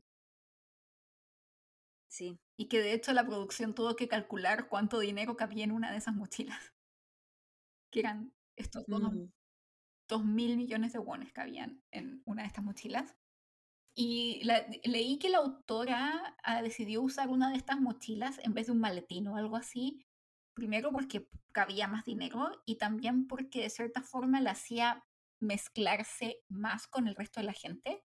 O sea, se ve bastante como que Inju es pobre en la serie y se ve bastante normal como el ver a alguien tal vez como, como ella, un poco no tan refinada con una mochila así. Entonces no se ve mm. extraño, pero a la vez esa mochila estaba llena de dinero. Y es también esta representación del sentir el dinero en tu espalda, como el sentir, wow, tengo todo este dinero y la felicidad que te trae, pero también el peso que eso significa el llevar el sí, que carga. Es la carga. Porque es como lo que pasa con Inju. O sea, ella creía que iba a ser feliz tan solo si tenía este dinero, pero se mete en estos líos y se da cuenta de cuánta carga y cuán estresante es tener esta cantidad de dinero, tener que lidiar con esta cantidad de dinero. Sí. Y también. Y otro, otros, otro simbolismo sería la orquídea, azul. Sí, la orquídea azul, Andy. Que como te mencionaba, ah, no, antes, ah, bueno, antes de comenzar el episodio, te mencionaba de que mi primer pensamiento cuando vi la orquídea azul, yo pensé es como, ah, es el dinero, como el poder del dinero. Le siento forma de que era como casi que una droga que te hacía ver todo lo que tú realmente querías y que la gente que la tenía era como esta gente especial en esta sociedad y que tenía mayor control y, este poder como de la orquídea azul y como de la exclusividad. Pero la verdad es que ese dinero te hace morir. Exactamente. Nosotros pensamos que cuando si tienes dinero vas a ser feliz, ¿no? Ajá. Eh, pero el dinero te hace morir. Entonces eso se da cuenta las hermanas después todo. Sí. Y, pero tú comentabas que a ti, a ti más que, por ejemplo, bueno, yo te comentaba que esta era la primera idea que se me vino a la cabeza, pero a ti se te viene la idea de la historia coreana del, del pájaro azul. Sí, que eh, había, es un cuento infantil que dice que, ah, que cómo puedes ser feliz y alguien dice que si tú tienes pájaro azul vas a ser feliz. Y esa persona, para ser feliz, eh, gasta toda la vida buscando pájaro azul y no existe, porque como, ¿cómo puede existir un pájaro azul? Nunca he visto en nuestra vida, ¿no? Y ahí aprende que la felicidad no es algo como tan difícil que está muy cerca, ¿no? Eso es lo que dice ese cuento y también por eso yo creo que aquí aparece ese flor de color azul que eh, como naturalmente no existe. Sí, no, esta orquídea azul no existe realmente no existe. Entonces, quiere decir que como, como esa, las personas piensan que con, si tiene mucha plata va a ser más feliz, ¿no? Que esa idea es muy falsa, porque ahí podemos ver que la familia rica, ella, el, el esposo, suicidó. La esposa murió. Y la hija huyó de sus padres, ¿no? Sí. padres ricos. Entonces ahí podemos ver que al contrario, la familia que era pobre es más feliz.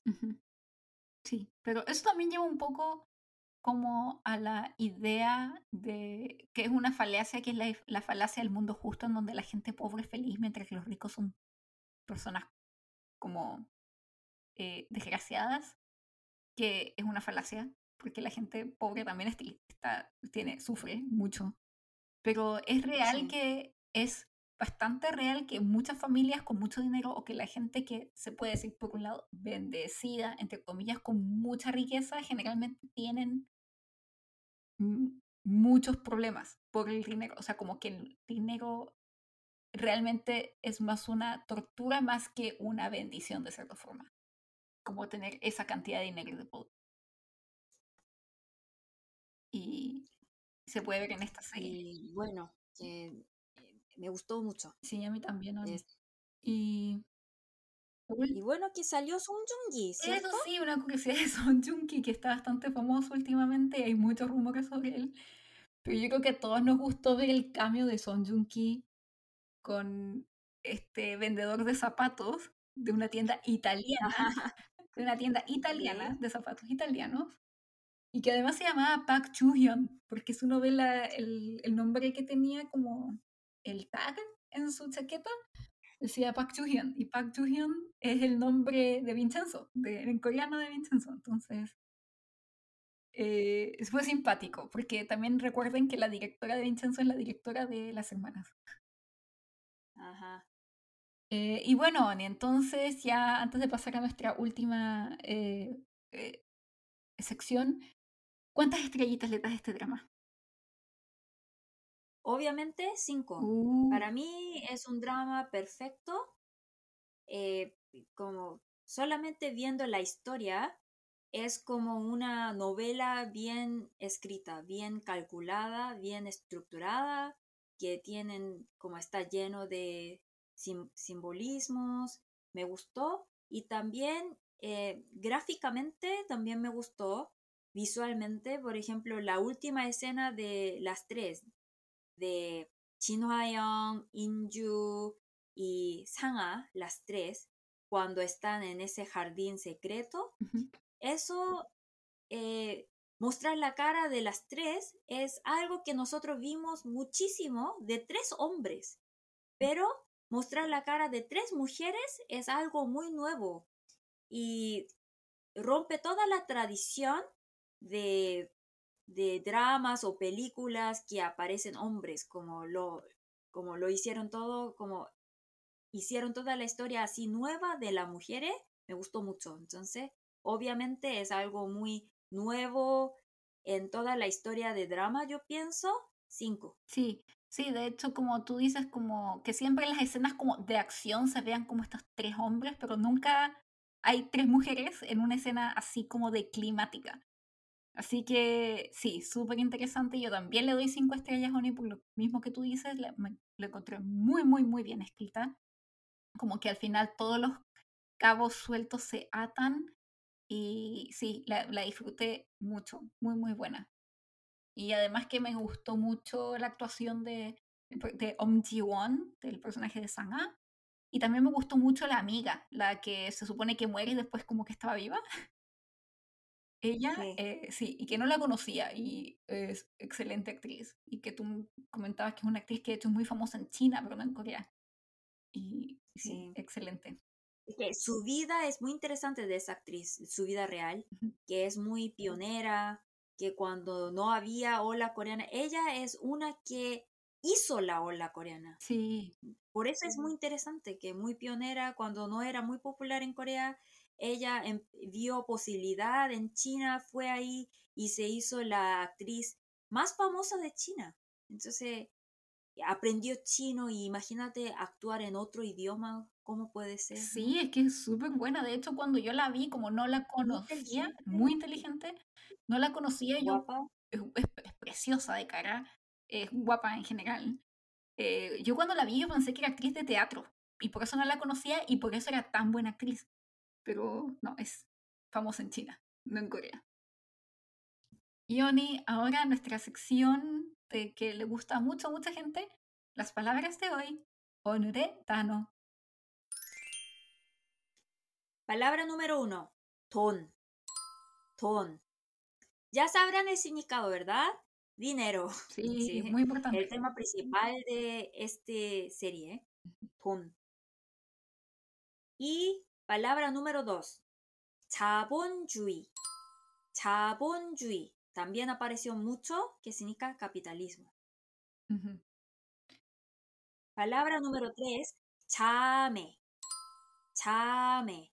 Chame significa hermanas. Se usa mucho, por ejemplo, porque nosotros también tenemos ese concepto de hermanidad. Entonces nosotros ahí usamos esa palabra chame. Y también, por ejemplo, en Corea, en las iglesias usa mucho esa palabra chameni, como hermana, igual que todo. Ajá, que las hermanas, sí. Y la cuarta palabra, Oni, es Chonglanhue. Chongnanhue. Chongnanhue. Chongnanhue es ese grupo de, de orquídea, ¿no? Sí, el Mm. grupo de las orquídeas que, uff, si hubiéramos hablado de esto también nos hubiéramos, hubiéramos un episodio de tres horas, pero que es súper representativo de De lo que de verdad existe en Corea, sí. Porque Corea también es un país lleno de pi- pituto, eh, de conexiones. Sin conexiones no puede, no tiene la oportunidad de subir, de ganar dinero. Eh, Corea también, en Corea también pasa eso. Y en Corea, eh, Corea, Corea y Chile, como yo, yo les digo, que tiene muchas cosas en común, eh, porque como, como Pinochet, en Corea también había un militar que tomó el, ¿cómo se dice? La, Fue el dictador. Sí, fue el dictador. mm. Es un calvo, se llama Chonduan. Y él, para dominar el país, él creó un grupo de militares. Y todos esos grupos termina con Hue. Entonces yo creo que Chongnane es como parodia de la situación actual de Corea. Porque en Corea hay varios grupos y claro que ellos al parecer dice que ah, nosotros nos vemos para jugar golf, nosotros como nos vemos para cuál, pero es básicamente para tener conexiones, ¿no? Y yo siento eso. Chongnanhue. Eh, Chongnanhue es un grupo que no existe, pero en Corea hay muchos grupos políticos, de académicos, de para tener pituto que termina en hue. Sí. Sí. La última palabra, kanan. Kanan. Kanan significa pobreza. Oh, de verdad, eh, fue una, una serie muy realista porque como en la cultura coreana, hablar tanto de dinero y de pobreza no se ve muy noble, no se ve muy elegante, entonces como las personas no mencionábamos tanto de dinero. Pero como ya es- últimamente está siendo muy capitalista, hablamos mucho de la pobreza, de dinero. Y sí, y no solamente en esta serie, en Chebolchip Magneader, eh, también van a, vamos a seguir con este tema. Sí, que va a ser cuando ya cuando termine la serie porque está recién empezando ese drama, así que ya cuando esté finalizada vamos a avisarles cuándo lo vamos a ver. Y, o sea, cuándo lo vamos a comentar en el, en el podcast. Y Oni, bueno, ya, ya hemos llegado al final de este episodio. Así que queremos darle las gracias una vez más por estar de vuelta con nosotras en esta cuarta temporada y muchas gracias por esperarnos todo este tiempo. Muchas gracias por todo su apoyo y nos gustaría mucho escuchar sus opiniones y sugerencias para esta cuarta temporada. Recuerden que siempre nos puede dejar sus comentarios en nuestro Instagram y Twitter DoranDoranKR. Sí, ya que hemos tenido que ser súper estratégicas, como mencionábamos, para el próximo episodio hemos, decidir, hemos decidido hacer una excepción y vamos a comentar una película, una película, que siempre hemos hecho dramas, pero esta vez decidimos ir por una película que es en el momento en que se estrenó en Netflix fue muy popular y también partió muchos corazones, también hizo ríos de lágrimas por lo que he escuchado, no la hemos visto aún, pero es La chica del siglo XX. Así que eso, esperamos que les guste el episodio y si aún no lo han visto, Oni, vayan a verla, ¿no? Sí. Y nos vemos en dos semanas, chicas. Sí, nos vemos en el próximo Gracias. episodio. Gracias. Añón. ¡Annyeong!